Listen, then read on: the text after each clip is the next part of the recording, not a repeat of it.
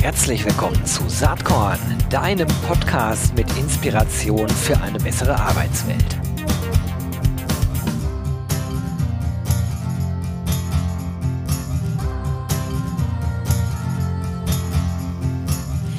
Ja, hallo und herzlich willkommen beim Saatkorn Podcast. Ich bin Gero Hesse.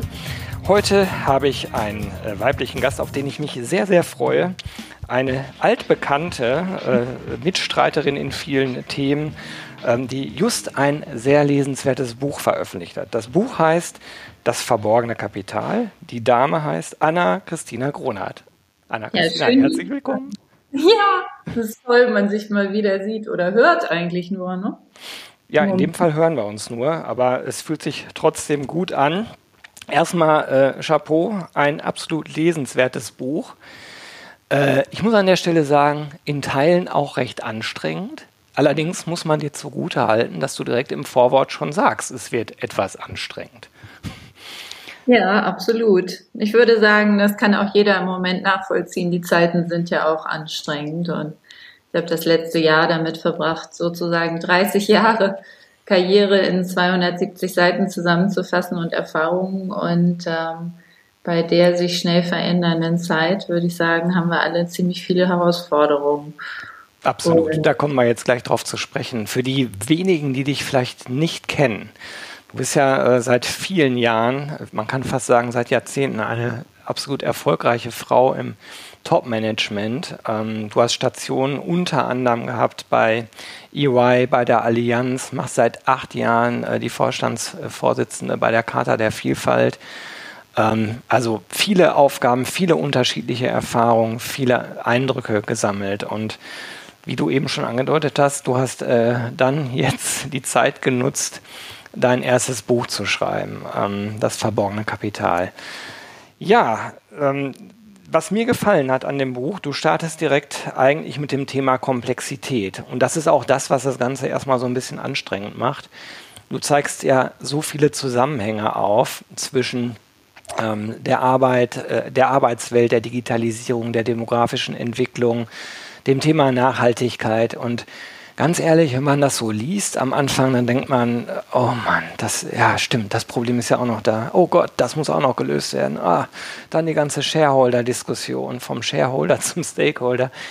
Das ist anstrengend, aber total lesenswert, insbesondere für alle, äh, die, wie ich auch oft, ehrlich gesagt, es sich immer einfach machen wollen und Abkürzungen gehen wollen. Denen sagst du ja eigentlich, ja, Leute, so einfach ist das nicht. Äh, ihr müsst erstmal kapieren, vielleicht wie das alles zusammenhängt. Wie hast du das selbst empfunden beim Schreiben? Ich glaube, das war gar nicht so einfach, oder? Auch da motiviert bei der Sache zu bleiben. ja, das ist schon eine ziemliche Herausforderung. Ich sage ja auch ganz am Anfang, ich schreibe als Managerin und nicht als Wissenschaftlerin oder Spezialistin für ein Thema. Ähm, und insofern war das natürlich auch eine ziemliche Rechercheaufgabe und auch bei jedem Thema sozusagen Blickwinkel neu zu schärfen. Es hat aber irre viel Spaß gebracht, bedurfte eine ganze Menge Disziplin dabei zu bleiben und es runterzubrechen und versuchen, es so einfach wie möglich zu machen, auch wenn es anstrengend geblieben ist.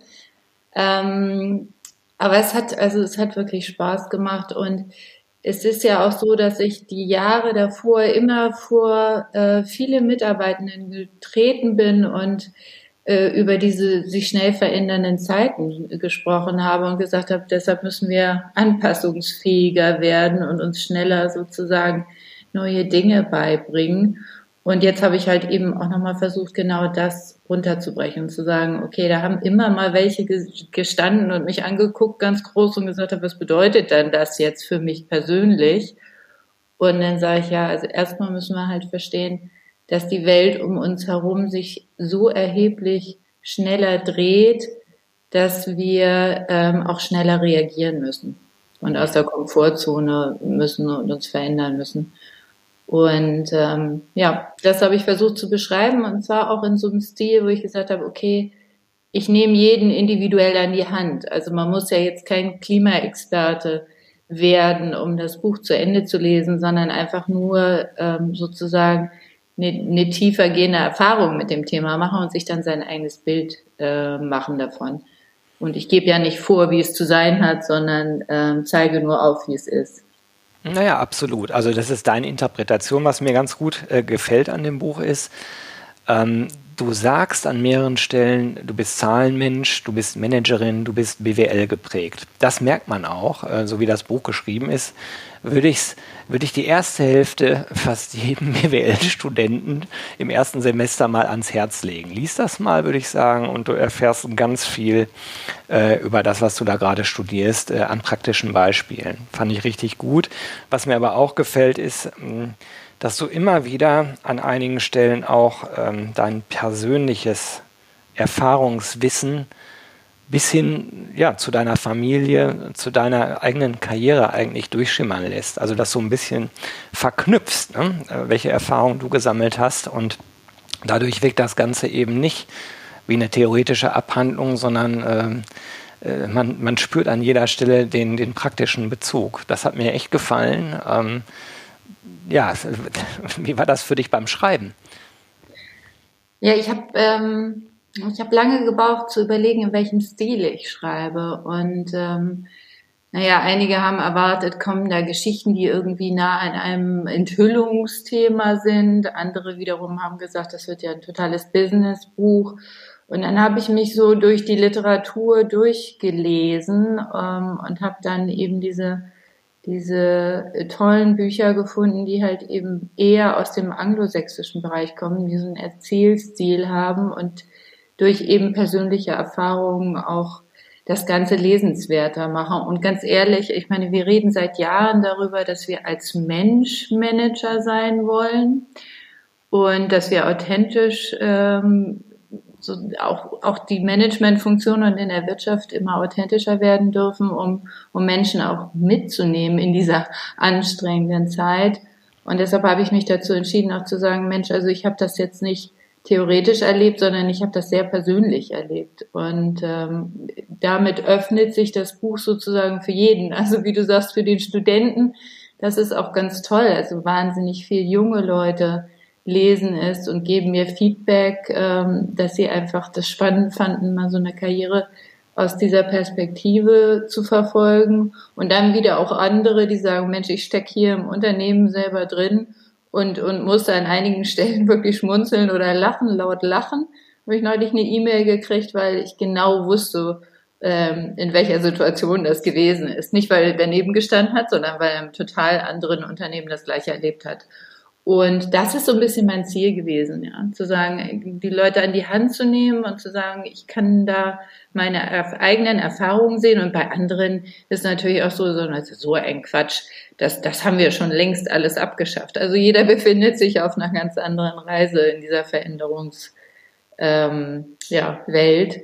Und das wollte ich eben so persönlich wie möglich machen, das, also wie an die Hand nehmen und sehr inklusiv, ja. Also egal wo ich mich befinde und wer ich bin, kann ich das irgendwie persönlich mit nachvollziehen. Es war schwierig, das stimmt schon. Also ich musste ein paar Mal durchlesen und sagen, wow, hier war ein bisschen zu viel Frust drin und hier war ein bisschen zu viel Emotionen drin und wir wollen das jetzt nicht überfrachten, das Buch. Es bleibt ein Businessbuch.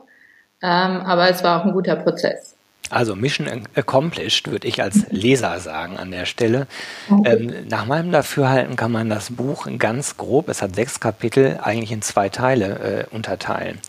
Also für mich, äh, die ersten drei Kapitel sind so ein bisschen die Beschreibung dessen, was eigentlich die Herausforderungen sind, was vielleicht auch nicht richtig läuft, ähm, in Teilen anstrengend zu lesen, aber immer, ähm, ich sag mal, eye-opening auf jeden Fall. Und in der Tat, jetzt bin ich ja auch nicht der Allerjüngste mehr und äh, habe so ein paar Erfahrungen und habe mich an, an so vielen Punkten wiedergefunden, ähm, äh, mich selbst, aber auch sozusagen die Systeme, die ich kenne. Sei es ähm, jetzt die Konzernlandschaft, in der ich mich selbst hauptberuflich aufhalte, oder auch die, äh, die Kunden, ne? also die man ja auch oft da mitbekommt. Und für mich grob der zweite Teil des Buches. Ähm, Kapitel 4, ein neues Denken, dann Kapitel 5, so könnte es gehen, und Kapitel 6, die neue Welt, das ist ja der Blick nach vorne. Ähm, sozusagen, äh, was ist eigentlich erstmal erforderlich, damit man jetzt, äh, wenn man die Bestandsaufnahme verdaut hat, dann auch den optimistischen Weg nach vorne findet. Und das ist neben den persönlichen Themen das andere, was mir an dem Buch so gut gefallen hat. Äh, also ähm, du hast gerade schon gesagt, äh, Stellen, die vielleicht zu frustrierend wirkten, hast du noch mal ein bisschen abgesoftet das ganze Buch ist eigentlich sehr optimistisch, wenn man es denn ganz liest und nicht äh, nach dem ersten Drittel verzweifelt denkt, oh Gott, oh Gott, wie soll das nur gelöst werden? Denn äh, darum geht es ja. Ne? Es geht darum, dieses verborgene Kapital zu heben, was dahinter steckt, da sprechen wir gleich noch drüber.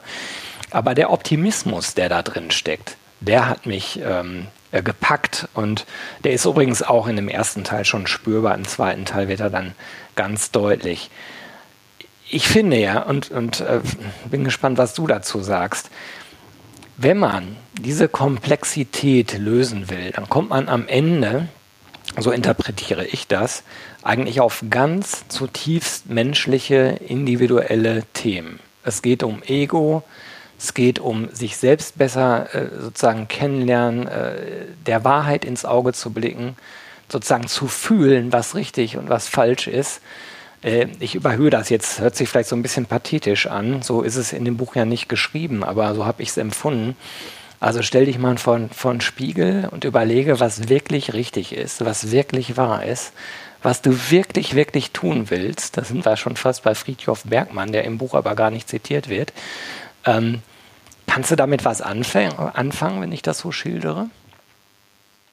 Ja, letztendlich, letztendlich versuche ich auch zu beschreiben, dass ein Unternehmen sozusagen ja auch nur wirtschaftlich erfolgreich und zukunftsorientiert sein kann, wenn er die individuellen Potenziale seiner Mitarbeitenden ähm, auch, freisetzt, ja, und nicht beschränkt.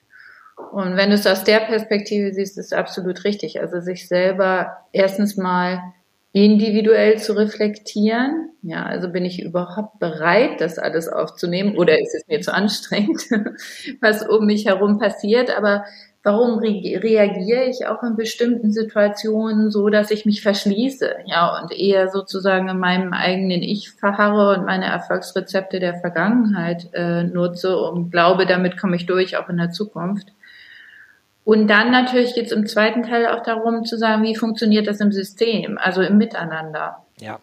Also, und, und ich glaube, das ist das ganz, das ist eigentlich der Schlüssel, der nächste Schlüssel, den wir heben müssen. Und zu sagen, ich, deshalb ist es, glaube ich, auch so optimistisch, weil ich so viele tolle Menschen kennengelernt habe, die tolle Ideen haben, offen sind, aber dann im System ähm, das zu viel Begrenzung hat für das individuelle Potenzial, eben dann auch frustriert werden. Ja, und, und, und wir sagen ja immer, ähm, die, die sich voll und ganz als Persönlichkeit engagieren können im Unternehmen, die sind auch die produktivsten sozusagen für sich selber, aber auch fürs Team und dann fürs System als Unternehmen. Und da setze ich an. Also helfen wir eigentlich dem, dem Einzelnen sozusagen, sich zu entfalten im Unternehmen und helfen wir dann der Gruppe, sich miteinander sozusagen in der Kooperation neue Dinge auszudenken, sich zu bewegen, sich fortzuentwickeln, den anderen zu unterstützen und gemeinsam zu wachsen. Und, ähm, und ich versuche, und das hast du eben ganz gut gesagt, es kommen auch Daten, Fakten ähm, und mein, meine sozusagen Core-Ausbildung als Finanz- und Risikomanager, die dann eben oft, Entschuldigung, aufzeigt, wie man das aber auch mit Zahlen, Daten und Fakten hinterlegen kann und messen kann. Und ich glaube, ähm, wir haben alle die, die letzten, weiß ich nicht, 20 Jahre immer darüber nachgedacht, wie wir aufzeigen können, dass Engagement Produktivität hebt. Ähm, und insofern mache ich eine ganze Menge Zahlenbeispiele, die eben auf das auch nochmal nachweisen. Weil wenn wir so reden, wie wir jetzt gerade geredet haben, vom Individuellen sich zu öffnen, dann klingt das sehr sozialromantisch. Mhm. Aber faktisch ist es so, dass ein, aus meiner Perspektive es ein wirklich wichtig ist fürs Wirtschaftssystem, für, die, für, für das Wirtschaftsunternehmen, aber natürlich auch für, für eine Volkswirtschaft, äh, zu sehen, was wirtschaftlich erfolgreich macht und wachsen lässt, ist das individuell, dieses individuelle Wachstum verbunden mit anderen im System. Und ähm, insofern ist das immer so, dass es, ich finde, das ist die schwierigste Aufgabe, über das Thema der, der Talententwicklung und Vielfalt zu sprechen und dabei äh, nicht diejenigen abzuhängen, die sozusagen immer nur Zahlen, Daten und Fakten orientiert sind. Und das versuche ich miteinander zu verbinden. Ja, das finde ich auch gut so, weil das eine, äh, also in einer äh, unternehmerischen Welt gehören beide Dinge halt äh, zusammen. Und aus meiner Sicht zumindest hatten wir früher vielleicht eher nur die Zahlen, Daten, Fakten, äh, also ne, die, die reine äh, Shareholder-Perspektive, die aber um diese ganze Dimension des Menschlichen eigentlich erweitert wird. Und das eine ohne das andere, glaube ich, ist nicht mehr die Antwort auf die heutigen komplexen, dynamischen Herausforderungen, die wir haben.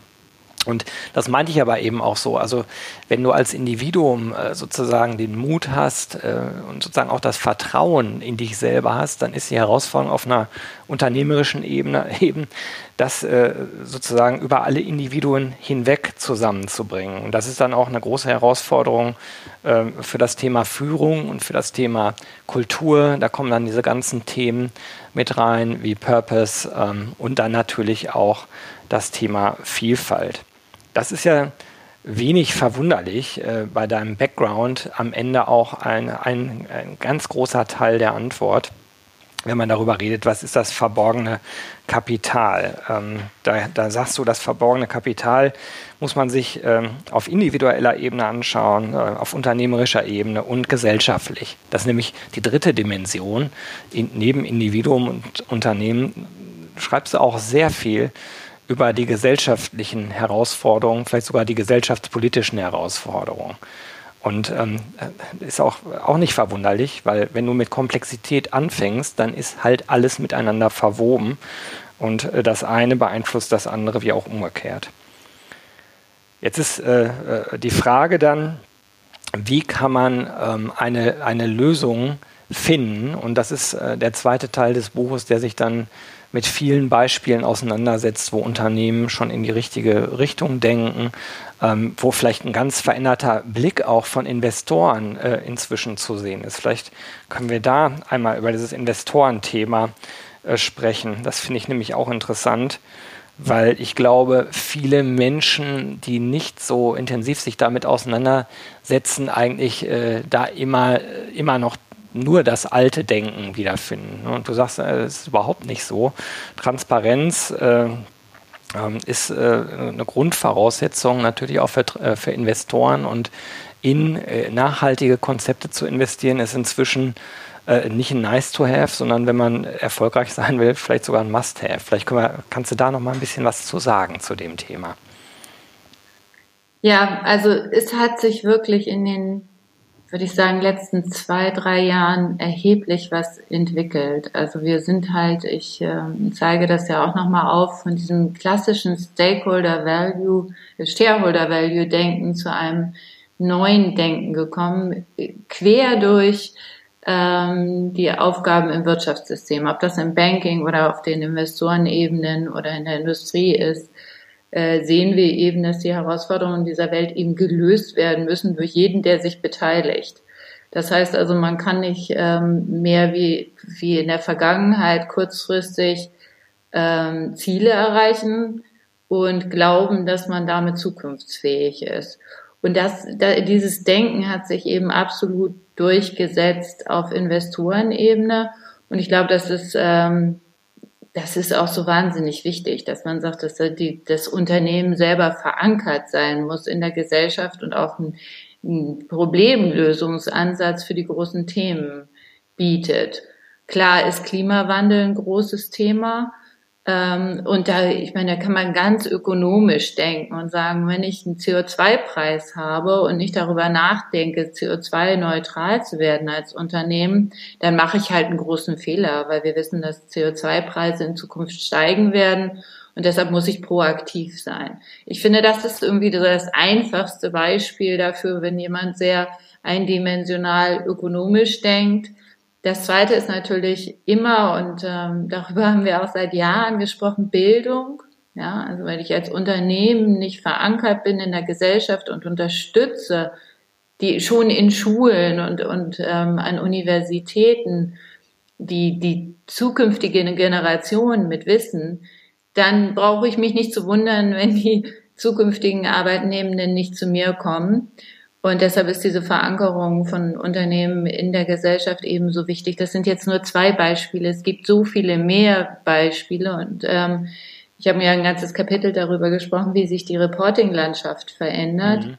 Also das White Paper äh, vom World Economic Forum, das eben einfach erwartet, dass man auch zukünftig die Leistungen, die man für die Gesellschaft erbringt, eben auch dokumentiert. Und als letztes ist natürlich jetzt im letzten Jahr immer lauter geworden, die ganz großen Investoren, die sagen, wenn ich nicht einen äh, Vielfaltsmix in den Entscheidungsgremien sehe, dann gibt es Abschläge für die Unternehmen bei der Bewertung, weil ganz deutlich ist, dass Vielfalt Innovationskraft entfaltet und einfach eine andere Form des Wirtschaftens ähm, dokumentiert. Also höhere Flexibilität, Kreativität, Lernkultur, offene Kultur im Unternehmen fördert.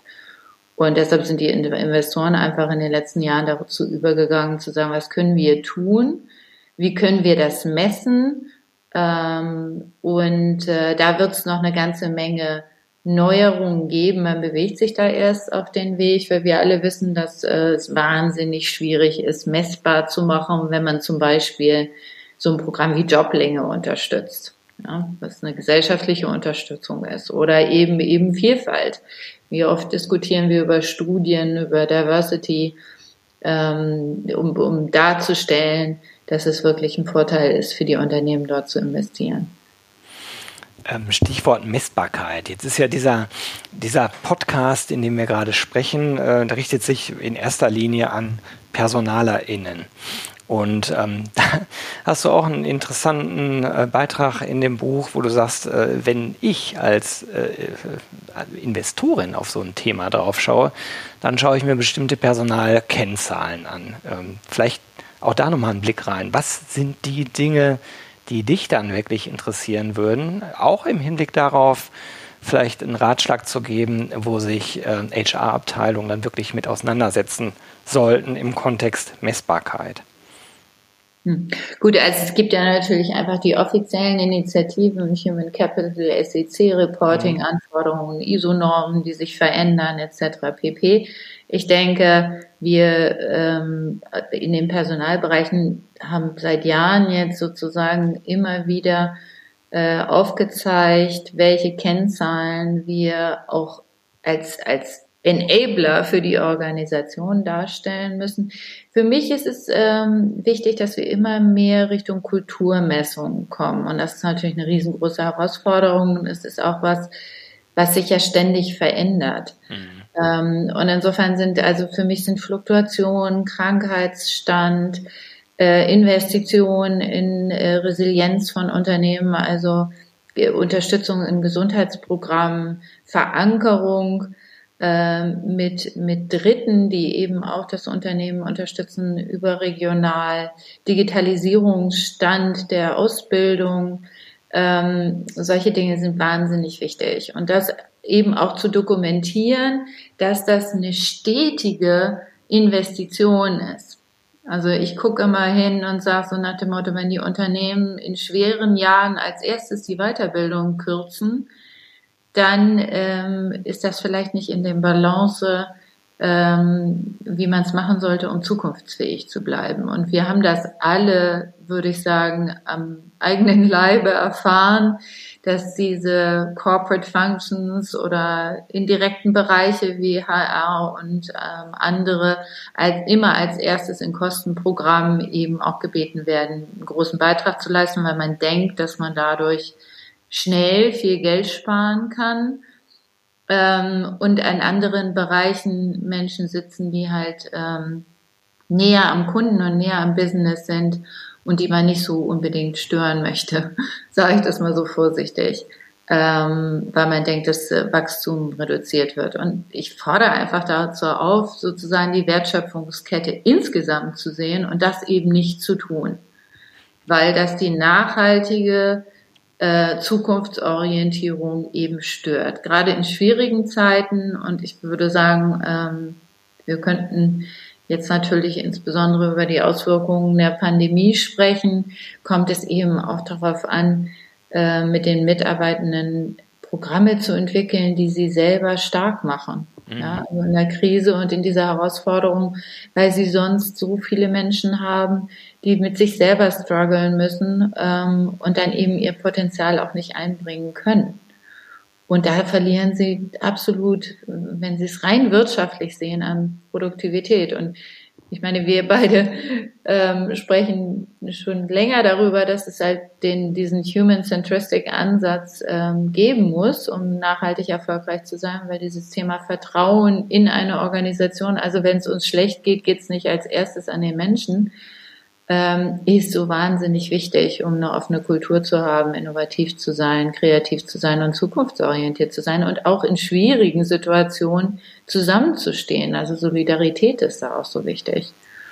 Jetzt, ähm, das ist natürlich Musik in meinen Ohren, logischerweise. Du hast eben gesagt, wir denken da ähnlich. Äh, ich ähm, finde sehr, sehr spannend, dass du ja vollkommen unverdächtig bist, so eine Sozialromantik, äh, HR-Rolle mhm. einzunehmen, die man, in die man natürlich schnell reinlaufen kann. Äh, der ich übrigens manchmal auch verdächtigt werde. Aber du bist deshalb unverdächtig, weil du, weil du ja in deinem Leben ganz andere äh, Aufgaben schon gemacht hast und im Grunde genommen ja als du in HR äh, äh, gekommen bist, äh, schon etliche Berufsjahre hinter dir hattest äh, und eigentlich Quereinsteigerin warst in dem Bereich ja auch heute durchaus in anderen Themenbereichen wieder unterwegs bist. Ne?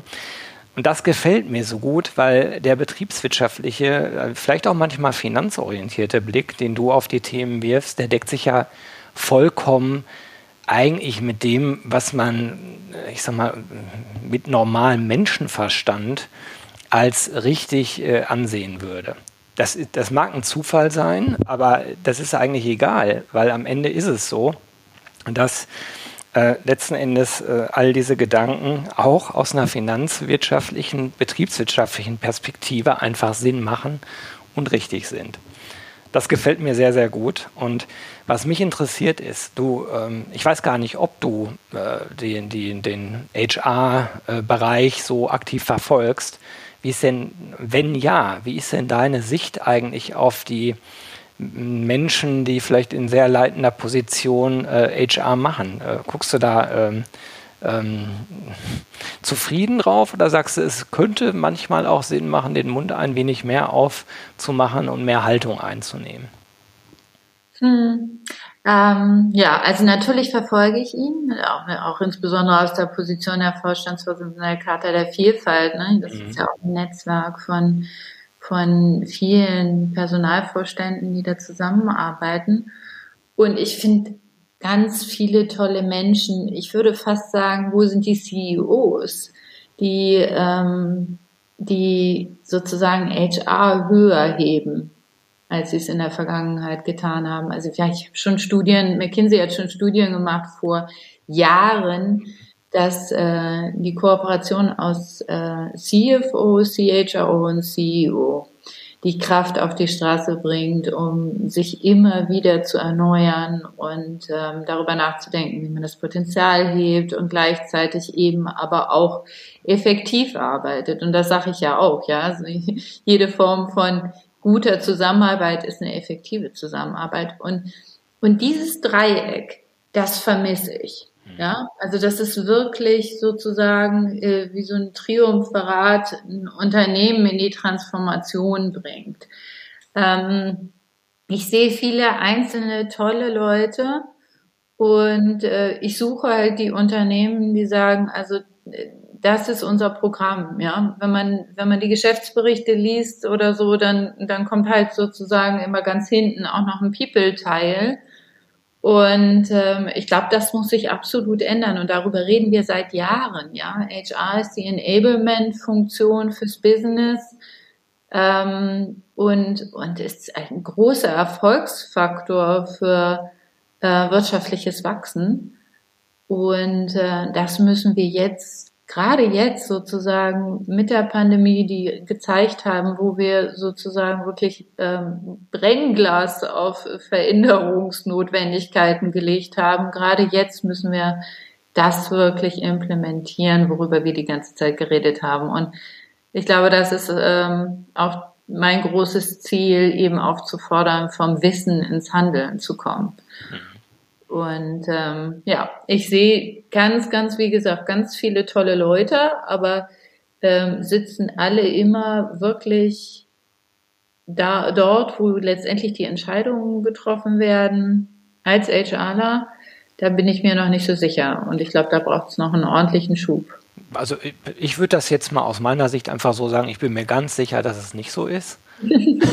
ich bin mir nur nicht sicher, ob wir sozusagen bei der Ursachenforschung die gleiche Sichtweise haben, weil ich in HR Menschen vermisse, die klare Haltung einnehmen und klar argumentieren, vielleicht auch so, wie du in dem Buch argumentierst, äh, dass man sagen muss, ja, die Fakten liegen auf dem Tisch, ist alles auch mit Zahlen nachweisbar, Sprache des Business sprechen an der Stelle und dann, äh, dann wirklich auch Haltung einnehmen, auch mit einem gewissen Risiko. Denn wenn man Haltung einnimmt, dann kann man vielleicht auch scheitern. Und ich habe manchmal den Eindruck, dass da zu viel vorauseilender Gehorsam im Spiel ist. Wenn man die Spielregeln da ändern will und mit am Tisch sitzen will, da muss man vielleicht auch ganz klar sagen, welche Position man einnimmt, warum man die einnimmt und dann in einen offenen Diskurs gehen. Aber das, das mag eine Fehlinterpretation sein. Ich gucke ja auch nur von der Seite aufs Spielfeld im Grunde genommen. Ich würde das gerne ergänzen. Ich glaube, ähm, das findet, auch das findet sehr viel in unseren Köpfen statt. Mhm. Also wenn ich jetzt sozusagen mit ähm, Unternehmenslenkern spreche, habe ich immer das Gefühl, sie suchen gerne einen Personalverwalter. Ja, und, und das ist das, was ich angesprochen habe. Deshalb werden auch viele Personaler in diese Rolle sozusagen gepresst. Und äh, ist fast wie so ein Thema von Vorurteilen. Und wenn man zu sehr rauskommt, dann wird es halt eben auch unbequem, ja. Absolut. Ähm, und, und da gebe ich dir total recht. Also ich glaube, das, die, auch unbequem zu bleiben, sagen wir mal anstrengend, und so darauf hinzuweisen, dass, es, äh, dass das Thema komplexer ist als kurzfristige Kostenprogramme, ähm, das, damit macht man sich nicht immer beliebt. Und, und da hast du recht, aber auf der anderen Seite ähm, wird man nämlich auch gerne in diese Rolle gesteckt, dass man ähm, ja eben verwaltet. Sorry. Alles gut. Also, ähm, die Zeit ist unglaublicherweise schon, äh, äh, schon durch. Das ist total schade. Ich könnte wirklich lange weitersprechen. Das ist so spannend. Ähm, ich empfehle euch dieses Buch aus ganzem Herzen, Das verborgene Kapital. Wir haben es gerade nur anreißen können. Wir haben äh, Gott sei Dank äh, uns exkulpiert direkt, haben gesagt, es ist komplex, kann man in so einem kurzen Podcast nicht alles abhandeln, wäre ja auch ein Wunder. Also lest das Buch und ähm, für drei glückliche Saatkorn-HörerInnen ähm, gibt es auch die Chance, das Buch zu gewinnen. Wer das gewinnen will, der kann mir eine E-Mail an gewinne.saatkorn.com äh, schicken äh, mit dem Betreff Kapital. Und ja, äh, Dank an Anna-Christina Gronert für die Verlosung, aber viel mehr noch, dass du dir Zeit genommen hast, heute hier äh, über das spannende Buch äh, mit mir zu sprechen. Es hat mir sehr viel Spaß gemacht und ich wünsche dir bei allen deinen Aktivitäten, äh, die ja sehr zahlreich sind, insbesondere aber auch mit der Charta der Vielfalt, ganz viel Spaß weiterhin und Erfolg. Ja, vielen Dank. Jetzt bleibt mir fast die Stimme weg. ähm, ja, ich hätte auch noch gerne länger geplaudert. Ähm, ähm, Wir machen irgendwann Teil 2. Ja, genau, und freue mich dann auf all das Feedback, das ich auch bekomme. Alles klar. Alles Gute, Anna-Christina. Bis dann. Tschüss. Danke.